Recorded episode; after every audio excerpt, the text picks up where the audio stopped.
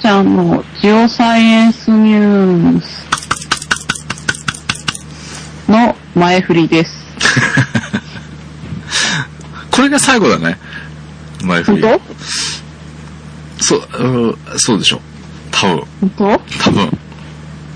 これが最後でいけると、いける、いきます。はい。はい。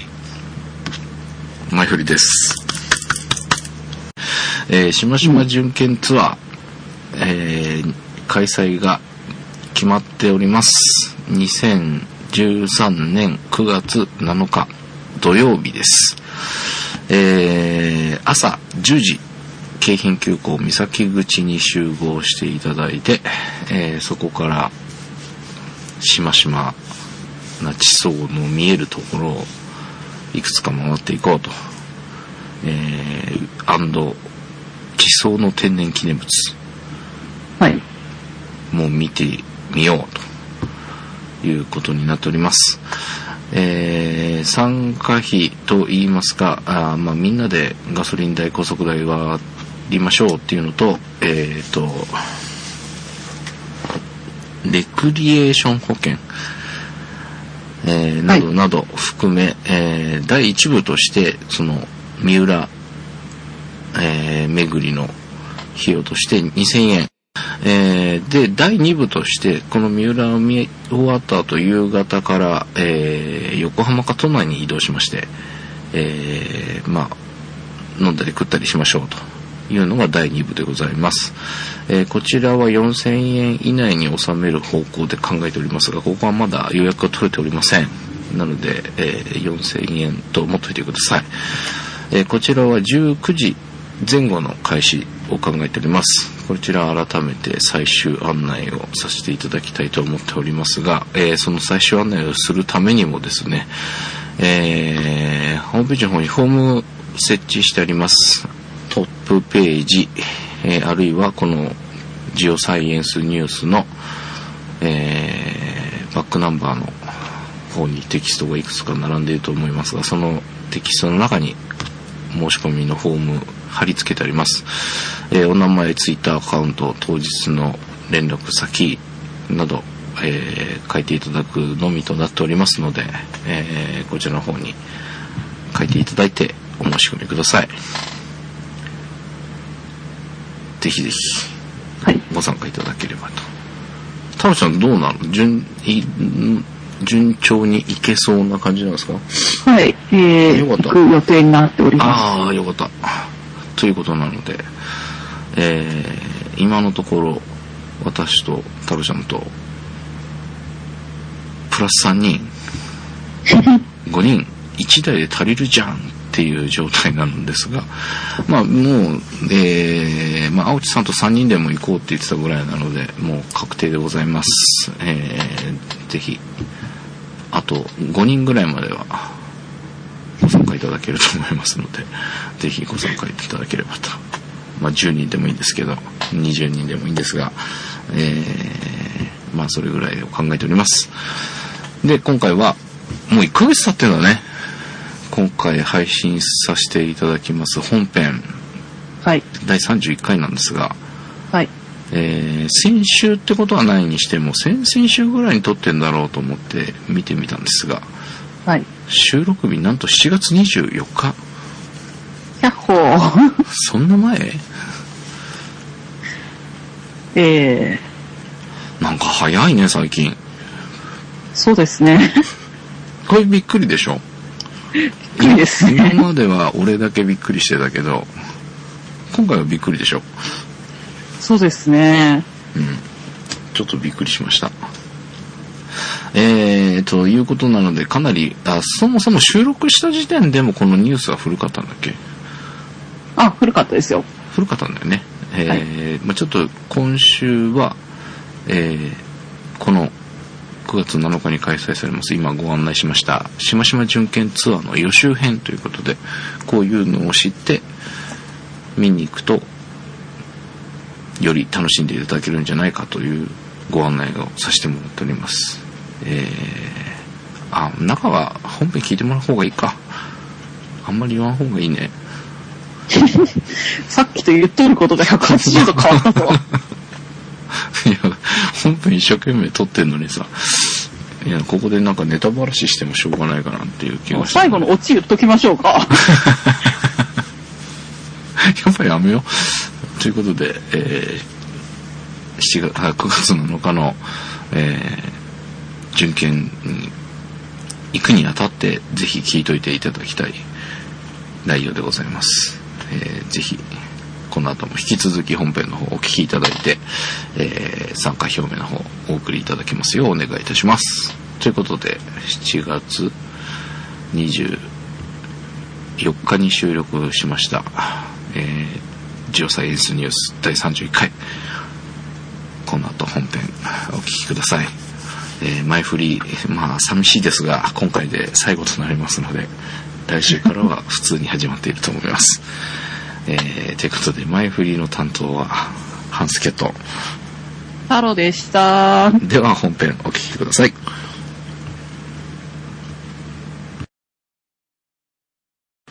タロちゃんの超サイエンスニュース。あれあれうん。本編ではまだありませんおかしいですよね。前振りですいい加減にしてほしいと思ってると思います。 忘れておりました。えー、大事なお話が抜けていたので、もう一回前振りです。えーと、しましま準券ツアー、えー、先ほどもご案内いたしましたが、えー、参加していただく方の持ち物、これが抜けておりました。えー、改めて、しましま準券ツアーのご案内でございます。えー、ご参加していただく方、何が必要ですかえー、まずは、はい。各自自分の飲み物。えー、えービールに、ウはいイスキーに、あの、どんだけ飲んだくれるつもり ですかね。まあ、あの、暑いかもしれないので、はい、積極的に水は取るようにしたいとはい、いうことで、飲み物、はい、それから、あの、タオル、はい。えー、あれば軍手、うん、えー、日差しが強いかもしれないので、帽子、はい、怪我をした場合のために保険証、はい、えー、写真撮っておくと便利かもしれないので、カメラ。はい。ただし、海なので、うんあの、落とすと、あの、ぼっちゃんっていく可能性があるので気をつけてください。怖ー はい。半助さんが一番やりそうですよね。うん。おかしいな。本職のカメラマンのはずなんだけど な。一番怖いね。はい。えー、それから、あの、もし雨が降った時のために、うん雨具。はい。まあ、傘か、カッパの方ができればいいかな。動きやすくということでね。はい。でも、まあ、傘もあった方がいいですね、できれば。はい。で、あとは、あの、メモを取るために、うんノートと筆記用具を。はい。ねえ、大体それぐらいなんですよ。うん。あれば、できれば、うん。メジャー、はい。あとはコンパス。え、メジャーってあの、金のシュルシュルシュルってで出したり、引っ込んだりするやついいんですかあーそれでもいいです、それで。うん。あの、あれって、出した後固定したりとかできるやつ。あ、ロックのついてるやつね。はい。はい、はでいき。れば、あれの方がいいかな。はい、はい。何に使うの写真撮るときとかにうん。置いておくと、うん。あ、この地層は厚さがどれぐらいだなとかっていうのが見てわかるであすね、。なるほどね。はい、はい。結構あの、写真撮ると大きさわかんなくなったりするんですうよ。ん、うん、うん。特にあの、地層しか写ってないと。はい、はい、はい、はい。なんでまああの、別に近寄って撮るんなら、うん。鉛筆とかああいうものを置いといても、うん。大体の大きさはわかるんですけうど、ん。うん。まあ、あればまあメジャーとか、うんで、厚さとかをしは測るのに、うん。なんとなく自分の中の10センチと、うん。メジャーで測った10センチが違ったりするじゃないですか。はいはいはいはい。なんでまあ、そういうのを、ちゃんとこうメモとかに取るときに、うん。何センチの何々があったとかっっていう場合に書くのに、まあ、測れるものがあったら便利とうん、う、いうんうん。だけなので、うん、なければ本当にあの、上位とかああいうのでも別段うん。問題はないですけど、あの、1メートルとか測れないっていうだけで、なるほどね。はい。はい。じゃあ、メジャー。はい。あとは。あとはあの、コンパスは、まあ、あれば、ありますよ。ありますかうん。うん。あの、丸確保じゃないですよ。あの、ただいま探検隊の時にあ持ってろと言われたので買いました。あ。うん、花月さん持ってるだけだと多分意味ないです よね。 あの、結局、持って、あの、ただいま登山隊の時にはちゃんとリュックに入れていったんですが、現地では一回も出さず、そのまま帰ってきましたので、リュックにそのまま入っていると思います。あのー自分で絶対に北はこっちだとかって分かる人たちはいいんですけど、うんあの、分からない人の方が多いと思うので、うんあの、コンパスがあると、うん地図と実際のところを見たときに、うん。あ、この地層はあの、どっちの方向に向かっていってるとか、ああ、なるほど。今地図のどこら辺にいるのかとかっていうのを知るために、あった方が、うん。まあ、便利。うん。でもね、どっちにこう、まあ、断層とか地層がこういうふうに向いてるのかみたいなのを分かったら面白そうですね。ですね。地図とコンパスがあると、うんあ、これこのまま行くとうん、横浜の方向だなとか、うん。そういうのが、まあ大体は、大体でもわかるというこうんうんとで、うんうん。なまあるほど。レバーで。はい。まあ100均でもなんか売ってるらしいんですけど ね、コンパス。あ、俺のそれ。あれは本当にあの、まあ大体はわかるぐらい、うんうんうんうん。まあそれでも別に、まあ最初は別にそれでもいいかなっていう、タラちゃんがちゃんとしたの持ってるでしょ思ってますよ。でそれとこう、合わしてみ。まず、なんて言うんだっけ。キャリブレーションを。 脳内キャリブレーションしなきゃいけないけどね、毎回。いや、あの、キャリブレーションというか、あの、揺れが大きいんですよ、ああいうのって。そういうことなの。あの、手で持ってても、うんなんかふらふらふらふらするよね。 10、10度ぐらい、あの、平気でフラフラしてるじゃないですか。うんうん私が持ってる中に、あの、オイルが入ってて、うん。うん。動かないようになってるんですよ。へえ。そんな感じなんだ。いいやつはそういうことなの。やっぱりそういうところが、いいやつかなってういう。ーん。だから見やすいですよ。なるほどね。まあじゃあそんなのも見せてもらいましょう。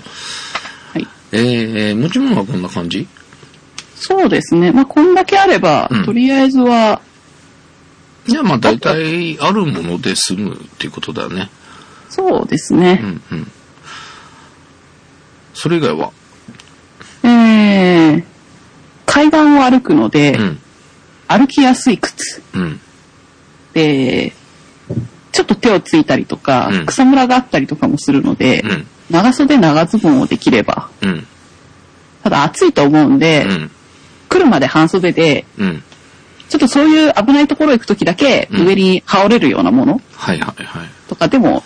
いいので、うん。岩場だったりするからね。そうなんですよね。岩場でこけたときにう、ん。短パンとかだと、ええ結構あの盛大に膝すりむいたりとかするのうで、ん。危ないんですよね。危険だよね。はい。なんで、えーまあそういう意味もあって、長袖、長ズボン。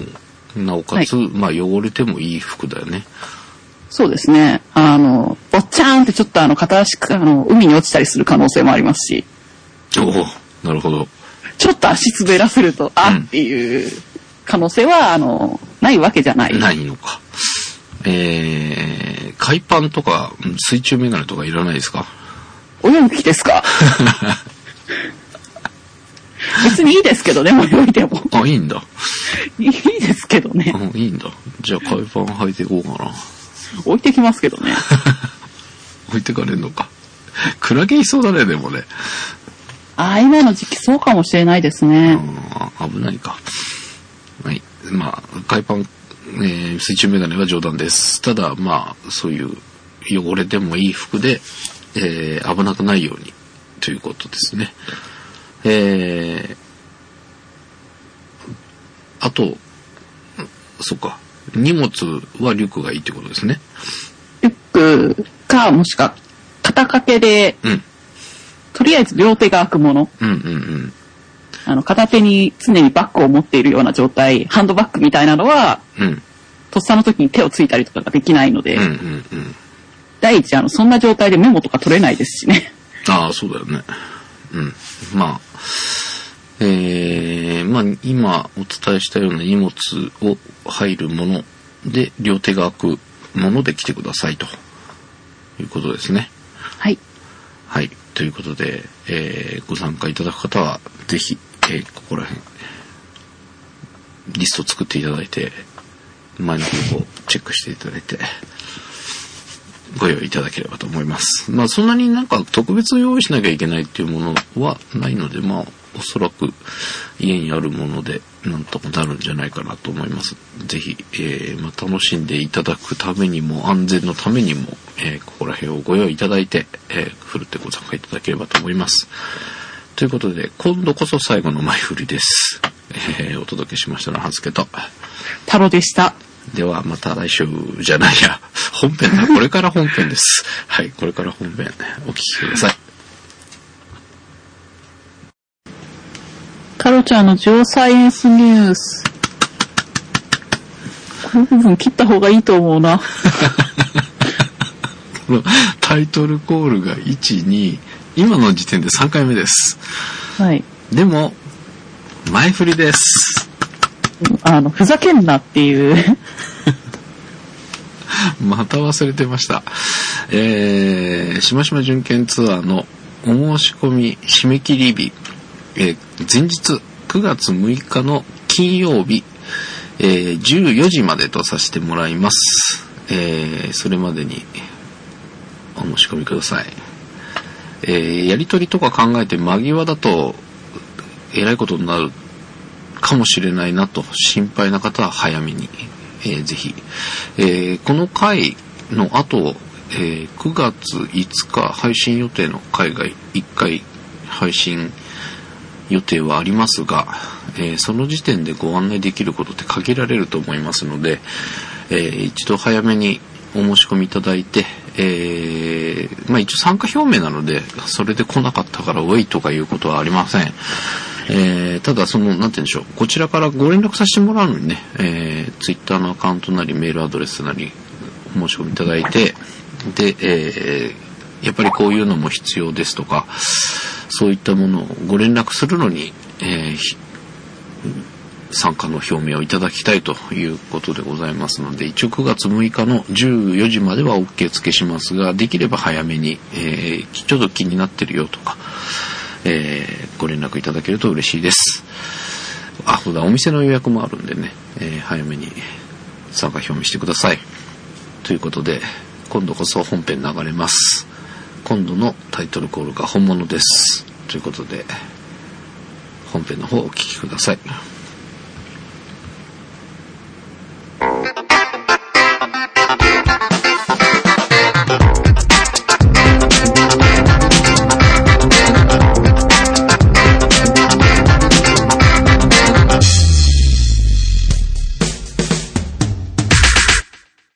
タロちゃんのジオサイエンスニュース。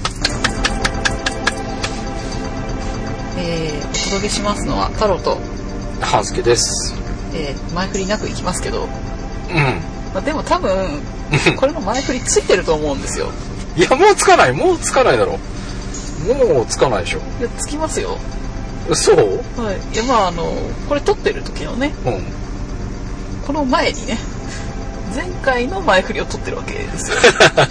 取りましたそ。して多は分いこの本編にも前振りはつくと思います私はつくかね。だって参加費とかについての詳細連絡来週するって言ってました もんその前振りでだ全然考えてなかった。から私はこの本編にもまた来週ぐらいに撮った前振りがつくと思ってますそれなのにつかない。と、前振りなしでっていうっていうからさ。いや、もうつかねえだろうって思っていたけど、つけなきゃダメじゃん。うん、あの私はあのハンスケさんが隣で言ってるのを聞いてあまあまた前振り取るんだなーっていう 思ってましたけどえー、多分この前になんか喋ってると思います、はいえー参加費そうだよねあのこの収録時点ではちょっとちゃんと計算ができていなかったので、えーちょっとこれから帰ってですね、えーまあ城ヶ島から横浜なのか都内か分かりませんけど高速代と、まあ、ガソリン代どれぐらいかかるのかあ城ヶ島あの橋渡るのお金取られるんだよねそうですねなんかそこら辺もちょっと青木さんに車出してもらったりしますので、えーそこら辺全部負担していただくわけにもいかないのでそこはちょっと皆さんで参加する人たちで割りましょうということなのでちょっと計算をしているはずで前にひっついていたと思いますはいひっついてるはずです多分その金額です、はいえーですのでちょっと参加費とか具体的になっておりますのでで訪問も順調に動いてるでしょうきっとねなので、えーぜひどしどしとご応募いただければということで、えーそのしましま巡検ツアーは、はいえー先週お届けしました第1回が地層のでき方でしたよ、海じゃないとできないよっていう話をねまあ、基本的には海でできるものなもんのだよでねすよっていうっていうまあ言われてみりゃそうかっていう感じがしました がなんか漠然と山で降り積もってるもんもあんじゃねえかなみたいなのがあったんですが、えーまあ、先週の説明をお聞きいただければそっか海でできたものが上がってきてるのねというのが分かっていただけたんじゃないかと思います。ということで今回しましま巡検ツアーで見に行くものもまあ海のそばではあるんですけどあれも海の中に積もってたものが上がってきてまた海にさらされてるはいという感じだとことですいうことだったんですがまあそういうところを見に行くんですが、えー今週は今週はまあそれの続きと予習第2弾はいとまあちょっと一件だけニュースをあそうでしたはい、扱おうかと。ただまああのこれも時期遅れ、だいぶあの時間経ってるんですけど、うん以前にあの扱ったので、あのその先はお伝えしなければならないだろうと。はいえーえーっと佐渡島沖で掘ってた地球についてなんですけど、おお地球さんはいあのちょっと新潟の沖合の方でうん石油を掘ってたんですが、うんまあ出なかったと。ええ マジで JX 日本日石さん残念。マジですか一応あるにはあったけど。うん生産できるほどはなかった、ええショックまあ、場所が悪かったかもともと本当にないかのどっちかですねえー、えまずあるだろうっていうことじゃなかったんだっけあそこあるにはありましたえほんのちょっとしかなかったちょうええどああそうなんだ組み出して生産してもお金になるほどではなかったので今回はやめますとうんうわショックだねそれいうのがこの間ニュースに上がってましたああやっぱりまたガソリン値段上がってくんじゃないのまあ、ひょっとしたら うんえっ、とまあそのお椀型の構造がそこにあるだろうって言って掘ってたんですけど、うんまあ、その構造の形がまあ上からあの別にちゃんと見てるわけじゃなくて、間接的にその形を調べてるのでうんうんそれのまあ解釈の仕方がうん悪かったかもしれないっていうのもあります、ああなるほどねそう考えるとまあもう一回よく考えてみてもう一回掘るかもしれないけどうどうなんですかね掘るのかなあ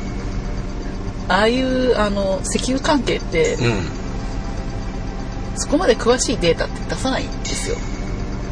えそれは他に開発されちゃうからとかそういうことなのいろいろとまああれちょっと行くとあの中国の方で行っちゃったりとかいろいろあるんあであ結あんま構り秘密裏に行われるのあんまりデータを出したりしないこともも多いんですよ地球がやってるのでひょっとしたら地層こういう地層でしたよとかっていうのは発表があるかもしれないけれどまああの結構お金が絡んでくるじゃないですかうんうんうんなんでデータをなるべく公開しないうんことが多いので、えーやるのかどうかは未だによくわからないどれぐらい出たのかもよくわからない少なくともそこで生産が始まる感じじゃないっていうことなんだああそう残なん念ながだガソリン安くなるかと思って期待してないな結構早かったねそうですねああ残念はい残念でしたじゃあこれ半助残念かもしれないすげえショックああそうなんだ日本エネルギー大国的ないやまああれは相当の青写真でしたから ね結構大風呂敷広げてたっていうことなのもう見た瞬間にみんなあのすっごいあの最大でまあうんそんだけだよねっていうあーそんな最大あるわけないだろうっていうえこの場合その JX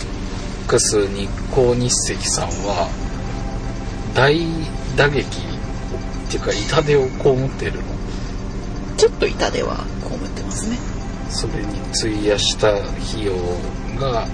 元が取れないとかそういうことでそうですねただ今回はあのジョブメックとかジェムステックの、まあ、ジェムステックの地球っていう船を使わせてもらえたし、うんジョブメックっていう独立行政法人うん元の石油鉱団うんとかその辺も入ってるのでうん費用負担は結構国も負担してるんですよあだからまあそこまでではないけれど、うんやっぱりそのそこの工区っていうあうんそこ掘ってもいいですよっていう許可を取るのにお金がかかったりとあか、あはいはいはまあ、完全にその調査するのに0円っていうわけではないので、いうんお金はまああの億とかっていう単位でかかってますああなるほどねいやこれなんかえでも日本もお金を出してたことがみんな残念っていうことじゃん はい残念そうか結構期待してたんだけどなそのお椀にははいダメでしたかダメでしたねえー、えじゃあもうそこのお椀はあそうかまだわかんないけど放棄される可能性もあるっていうこともありますねああそうなんだあまあ実際にどこを掘ったのかとかあうんそのお椀型のところのどこら辺を掘ったのかとかっていうのは私まだあの調べてないし公開されてるのかもよくわからないんですけど、うんまあどうするんですかねもう一回やるのかどうか厳しそうな感じなのでね、ああなるほどねいやちょっとそれは残念ですがまあなんかちょっと資源大国になるといいなと期待があったんだけどね最近日本当たってないですからねどこもあそうなのかえあとどこ東北の方とかっていうその東北は秋田あそうだ秋田があるかなあそこに期待だねとは北海道がちょろっと出たかなうんこの前そこら辺がちょろっとっていうと怒られそうですけどねあの会社にでもあれかシェールガスがどうのこうのって言ってたとこもあったよねあーありましたねシェールガスというか、まあ、シェールオイルですかねあシェールオイルかはいただそれが採算が合うかどうかわかんないから様子見みたいなとこがあったと思うんだけどそれもありますしあの関係はちょっとカナダとかの方ではあの公害になってるのでええそカうなナのダやアメリカの方では高画になってんのあの地中にむちゃくちゃ圧力をかけるのであ地震が起きたりとかいろいろあるんですよ、ええそうなんはい、であとは取り出すのもそうなんですけど地下水とかの方に石油が流れちゃったりとかしてあーその近辺の地下水が使えなくなったりとかええいろいろ結構弊害があるんだあるのはまあ分かってたんですけどああそうなんだ、ね、そこら辺の研究が今なされててそれが全部解決すれば問題なく使えるああそっかそっか場所によってそういう問題が起きるああのでなるほどねだからどうどうするのかなっていう感じですいねやーまだまだやっぱり先は長そうだないろいろ問題はあるんですよあーいや一いやい番や一番いいのはこう穴掘ったらあの勝手に石油がこう噴出してくるっていうのが一番いい、そうだよねいい井戸なんですけどねそれがなかなかないのでなるほどああということでまあ GX 日光日赤さん残念というよりは日本残念みたいな、残念でしたえー お知らせでございましたちょっとなんか明るいニュースが来るといいですけどねえーなんかどっかでドーンとその勝手に吹き出て止まんないよみたいなうんうんそんなのをぜひ見つけていただけることを切に願っております。あるといいですねだって高いんだもんガソリンうん160円とかだよ今今いろいろ頑張って探してはいますよよろしくお願いします100 100円ぐらいにしてくださいそれは無理か なはいということで、まあ、ちょっと残念なお知らせでしたが、まあなるべくその後から出てきたこれまで取り上げてきた情報の結果みたいなのがねこうやってまた分かればお知らせできればと思っておりますので、えーまずはちょっと残念なお知らせでしたがではじゃあ今週のしましま巡検ツアー予習パート2あと2いきましょう前回が地層のでき方だったので、はい今回は地上に上がって今目の前に見えてる地層はいこれについてをやろうかとはいいよいよその地層に触っていくわけですね触っていくわけです、はいまあ、まずはあの用語をちょっと何個か、はいえー、地層見るとしましまになってるとまああの左岸があって泥岩があってとかっていう感じうでんしましまになってるうんののその左岸と泥岩の境界うん境目境目はいこれのことを層理面って言いま総理面す層は地層の層はい理は理科の理はいで面はあのなんていう面面です よねつらそれ ははいまあ、総理っていうふうにも言ってそれ、うんそれがあのまあ教会なんですけど、それが免除になってると総理面うんうんでその地層1枚を見てもうん中を見るとさらにしましまが入ってたりしますえ中を見てもしましまその左岸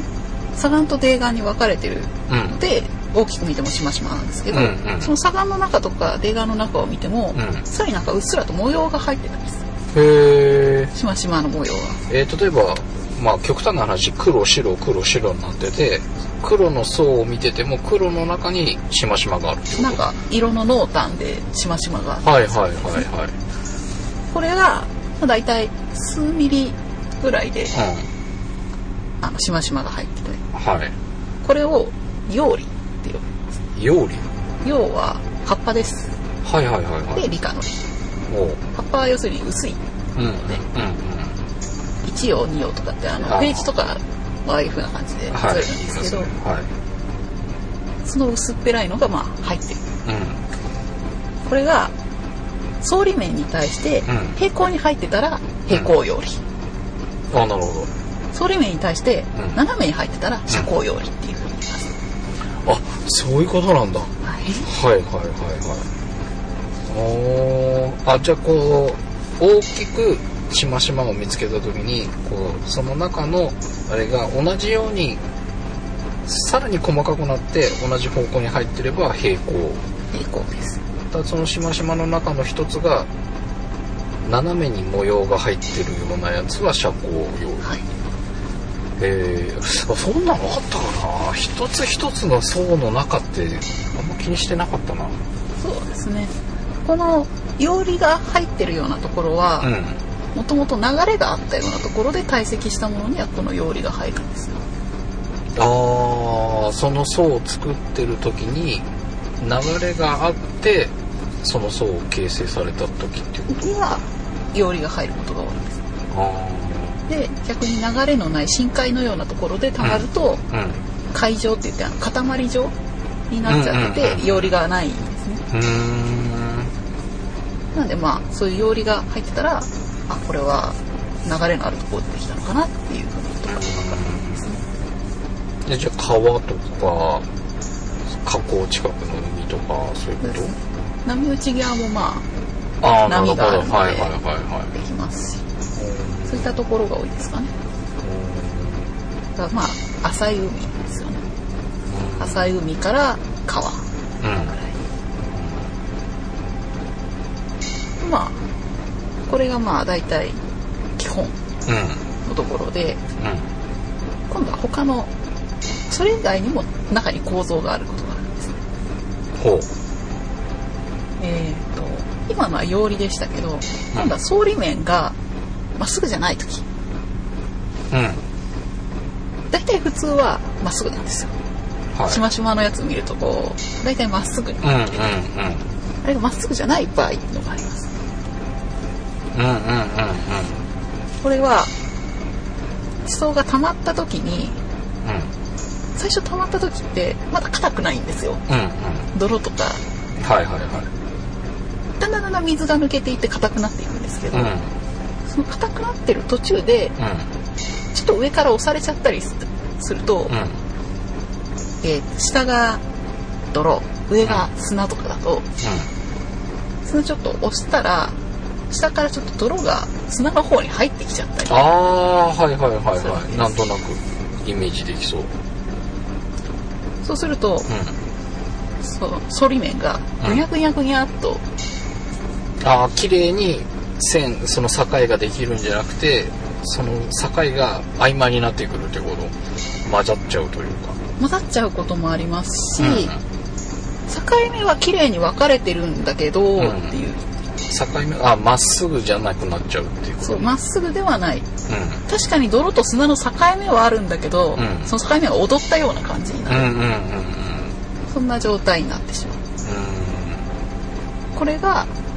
上から押されることでうんできる跡なので、うん荷重根荷重はあの荷重をかけるとかって言うんはいですはよいねはい荷物の荷に重さうんで根は跡っていううん漢字があるんですけど、うんはい山いだれっていううん痕跡の痕それそれです、うんそれで荷重根っていうふうに、うんそれが上から荷重がかかったことを示すうん跡が残るわけですへえいやそれも意識してないから単純にしましまとかって喜んでるだけじゃないんだねそのひ境がぐにゃぐにゃになってたりするあでも逆にそうなるとしましまっぽくなくなるってことかそうですねその部分を見るとうんあれっていうあーなんか上にギザギザになるこれはうん三浦半島では大変よく見られるあそうなんだ大変よく見られる上にうん何しろあそこはこれがものすごく見やすいええ教科書的な場所なんですけど、どなるほど何しろあそこはうん泥岩の方が白くて砂岩の方が黒いんですよ、あ分かりやすいんだ非常にその境目が分かりやすいえー、まあ確かに白黒なしましまなイメージがあるけどなので下が白で上が黒のところでう下の白が上に向かってちょっととんがってるような感じでんおーあー出てくるっていうとこがある分かりやすいとこがあるんだじゃはいん、これのことを火炎構造って言いますえ果汁根の中の一つで火炎構造っていうこと、はいあ果汁根には火炎構造以外にも他の構造もあるんですよ、そうなんだ全体を合わせて果汁根って言われてて、うんうんその中の一つに火炎構造と火炎は火の火炎火ですね火の炎の火炎要は本炎みたいな体感なじで模様にはい、なるってことだね上に向かってちょっととんがったよううな、んうんうんああいう感じの構造が見られる炎の部分が白いんですよだか分かりやすいね、らはいえそんなのあったありましたありましたし、うん城ヶ島だとすごい綺麗に見えますへえ今回こうみちゃんと見なきゃ、あ本当に教科書に使われるんですよ。へー地学の教科書を見ると、ん火炎構造って言ったら、大体うんあの、三浦半島、城ヶ島って書いてあるので、それぐらいこう分かりやすくそれくらいわかりやすい。見やすいのがあるということなんだね、で、他にもまあ、荷重根っていうとあるんですよ。あえっ、と、例えば、上から圧力がかかった時にあ、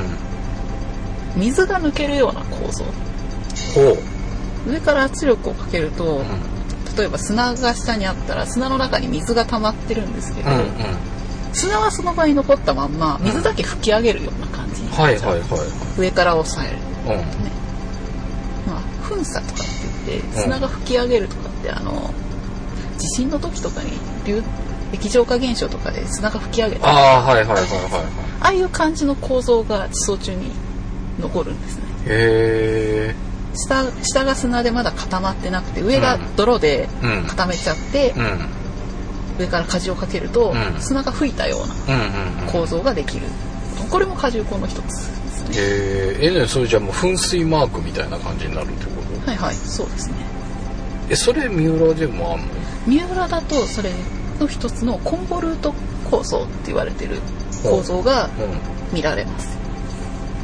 ええー、ですねこれはあの本当に何て言うかな上に向かってキノコみたいな感じでママッシュルームみたいいなのがででききるるわのけですへええそんなん見つけられるの一応はい見つけられますねあそうえ行ったら大体その火炎構造は見れるんだろうけどそのマッシュルームはあったマッシュルームは前回見たところにはなかったですなかった見つけられるかね一応城ヶ島の方ではあるのでうーんまあ見つけられればご案内しようかとああてかみんなでじゃあ探すかそうですねええもうでも火炎構造はもうどこにあるかもう把握できてるってこまあとどこにあるかも分かってますし結構頻繁にありますあそうなんだ、はいえー、じゃあ俺一人でいた時目にしてるかもしれないひょっとしたら見てるかもしれないあーそうなんだあやっぱちょっと意識してみないとやっぱダメだねなんか大きくしましまのうわしましまっていう綺麗にしましま出てるところとかを気にして見てたけどそういう一つ一つの層のそういう形とかってあんま気にしてなかったねさっきの曜りとかはい全然気にしてなかったからちゃんと見ないといけないね城ヶ島だとちょっと用理は見づらいかもしれないですねないわけでもないんですけれど、うあんまり見づらい、はい、よりは見づらいんだ、はいおー火炎構造とかの方はとても見やすい場所なので、へえじゃあまずはじゃあその火炎構造だねはい、いやどんな風に炎みたいになっているのか見てみたいですねで、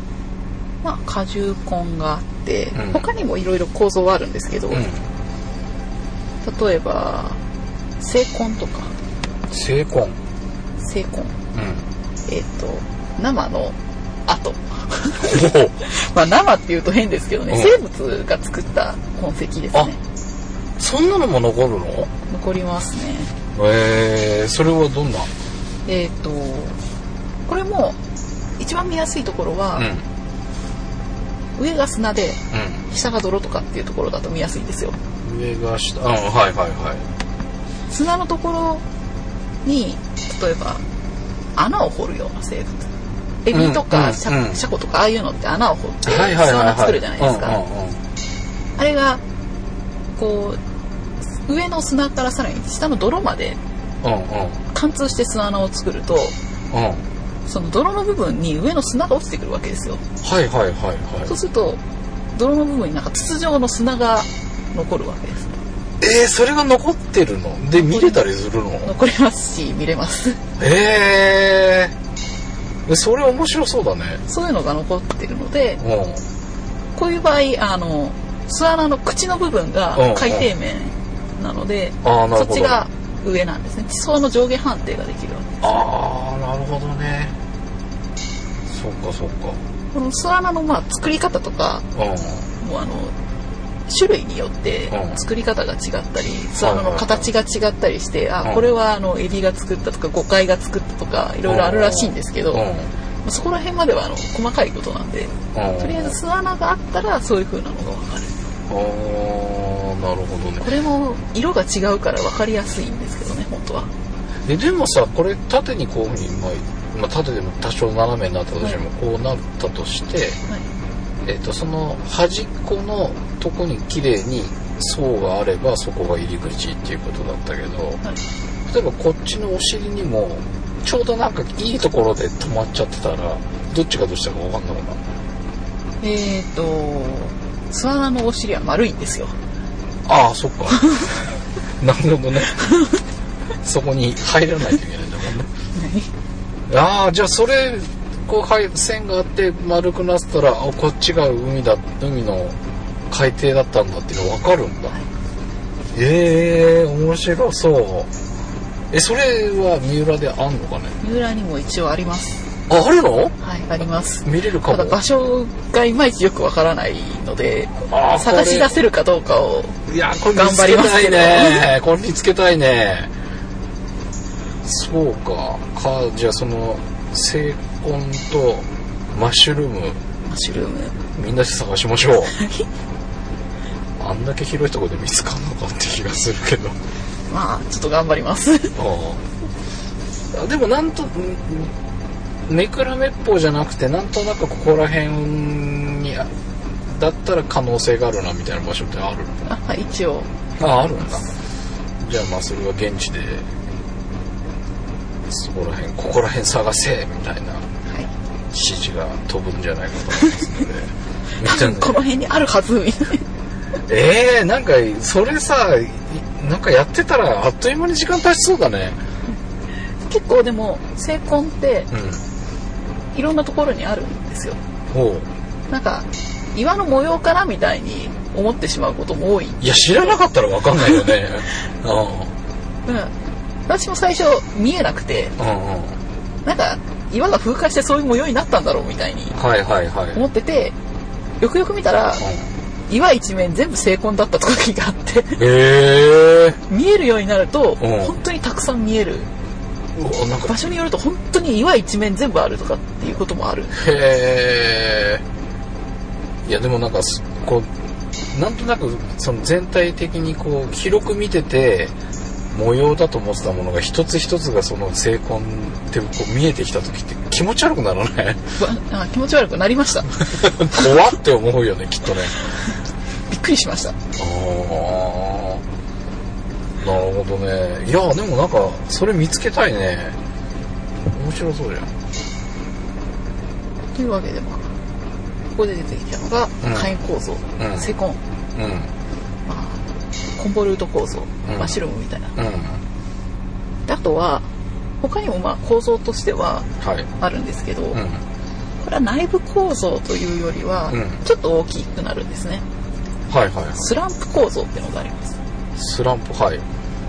スランプっていうのは、あの何かができなくなることじゃなくてちょっと崩れちゃったやつはいはい頑張って固まろうとしてたところが、ちょっと地震とかで揺れるとうんうん崩れちゃうはいはいはいでもまあちょっと固まりかけてたのでん固まりは残ってるんですけどちょっとぐちゃぐちゃになってしまうはいああしましまじゃなくてぐちゃぐちゃみたいなそうぐちゃぐちゃなんだけどでもまあ固まってるからなんかブロック状になってるわけですねこれ並び替えたらしましまになりそうみたいな感じがわかるのそうですねまっすぐに層になってるはずのところがブチブチに切れてうんうんうんはい間にその両端のものはいはいが入ってきてるようおーなそんなぐちゃちょっとぐちゃぐちゃになってしまったようなのがスランプ構造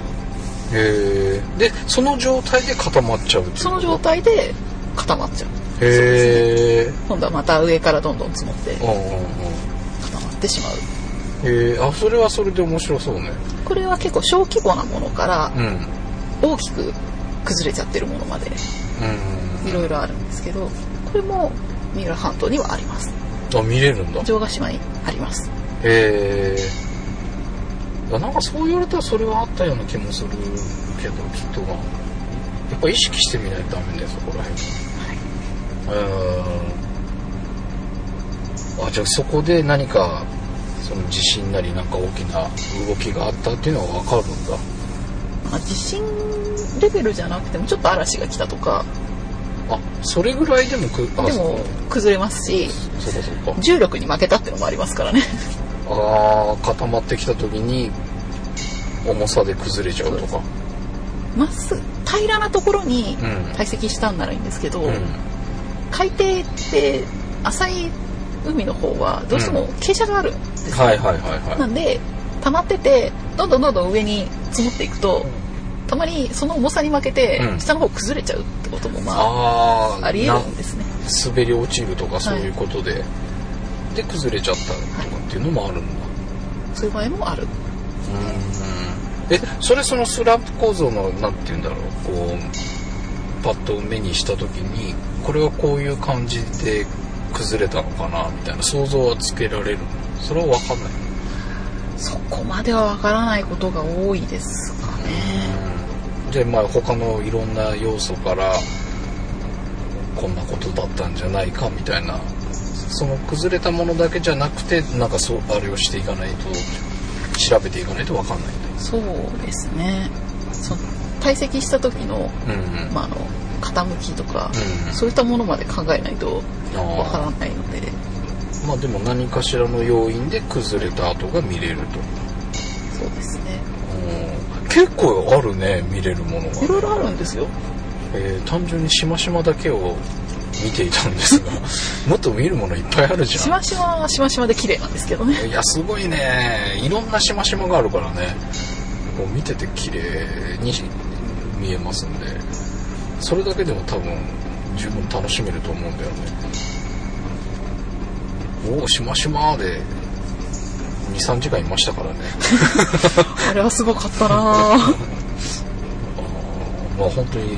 それ眺めるだけでも楽しいと思うんですけど、まあ、そういう今の内部構造いろいろき見てみるっていうのではもう見方も変わるだろうし、そうですねこれはまあちょっと地層に近づいてうん見てほしいですね、うん、なるほどね、えーということなのでまあいろいろこういったものをみんなで探してみたり、 えーこれがこうなんとか構造だよっていうのを目の前で解説してもらったりとか、えーいろいろ盛りだくさんになると思いますので、えー、しましま準検ツアー9月7日土曜日、えースクランブルのトップページのこの番組の枠の中に、えー参加フォームできておりますのでお時間のある方はぜひポチッとご参加いただければとでこの配信の前におそらく参加費のことなどは入っているはずですので、えーそこら辺ももう一度ご確認の上フルでご参加くださいということでございましたということで来週ももう一回、来週ももう一回えー、しましま準検ツアー予習第3弾、まあ予習はここが最後かな直前は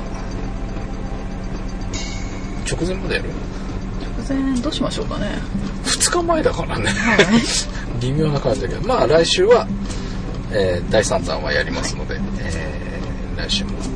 ひお聞き逃しなく、えー予習